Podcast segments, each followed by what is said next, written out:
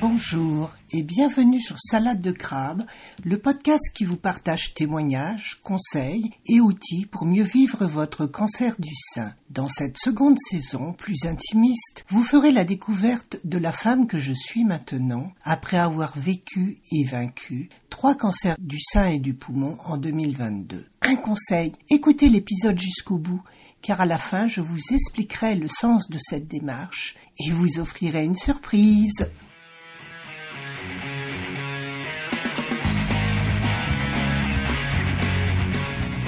Cette année, j'ai fait deux voyages qui m'ont énormément marqué.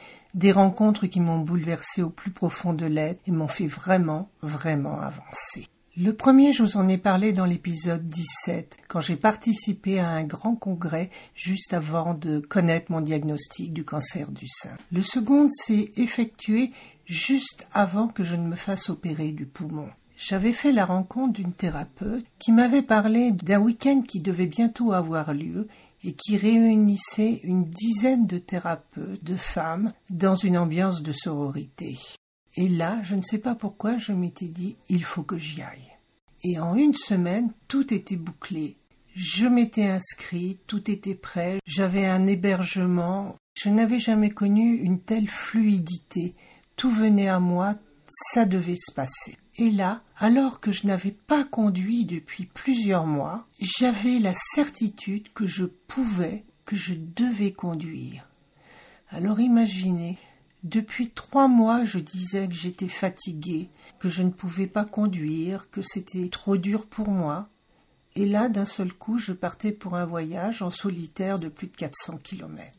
Avec le recul, je me disais, mais je suis folle. En fin de compte, non. Je savais que je devais y aller, je savais que je pouvais y aller. Et j'avais mis mes peurs de côté tellement c'était évident. Mais une fois arrivé, je n'emmenais pas large parce que je ne connaissais absolument personne. Et je me retrouvais au milieu de femmes, thérapeutes confirmées.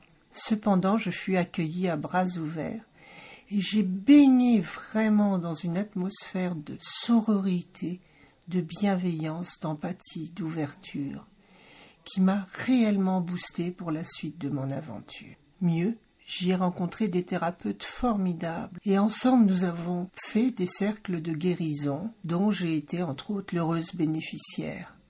Là, j'ai découvert toute la révolte, toute la colère qui m'animait, et elles m'ont aidé non seulement à l'exprimer, mais également à m'en libérer, et cela je ne les remercierai jamais assez. À ce jour, je suis encore en relation avec plusieurs d'entre elles et j'espère les retrouver dans un futur prochain. Comme quoi, dans la vie, il y a de belles rencontres.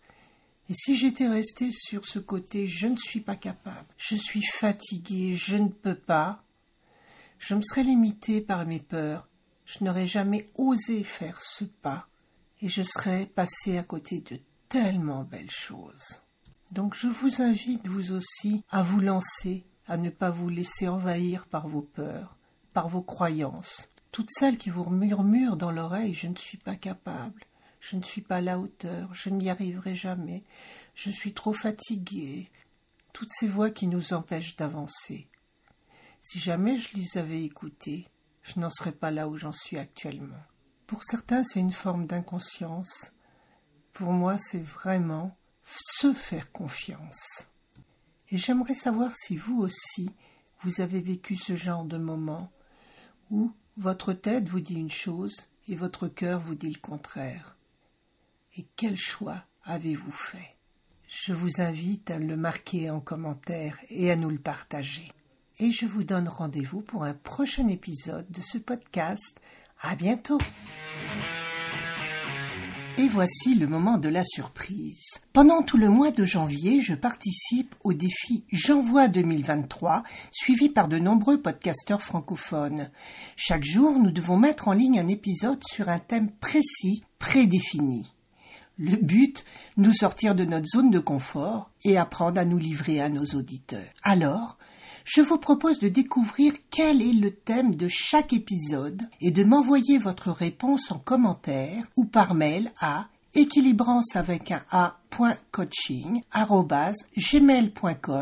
jusqu'au 10 février 2023. Passé cette date, je tirerai au sort un ou une gagnante que j'inviterai à intervenir sur mon podcast. Alors si cela vous intéresse, envoyez-moi vite votre réponse. À bientôt. J'envoie 2023. J'envoie 2023. J'envoie 2023. J'envoie 2023. J'envoie 2023. J'envoie 2023. J'envoie 2023. J'envoie 2023. J'envoie 2023. Jean 2023.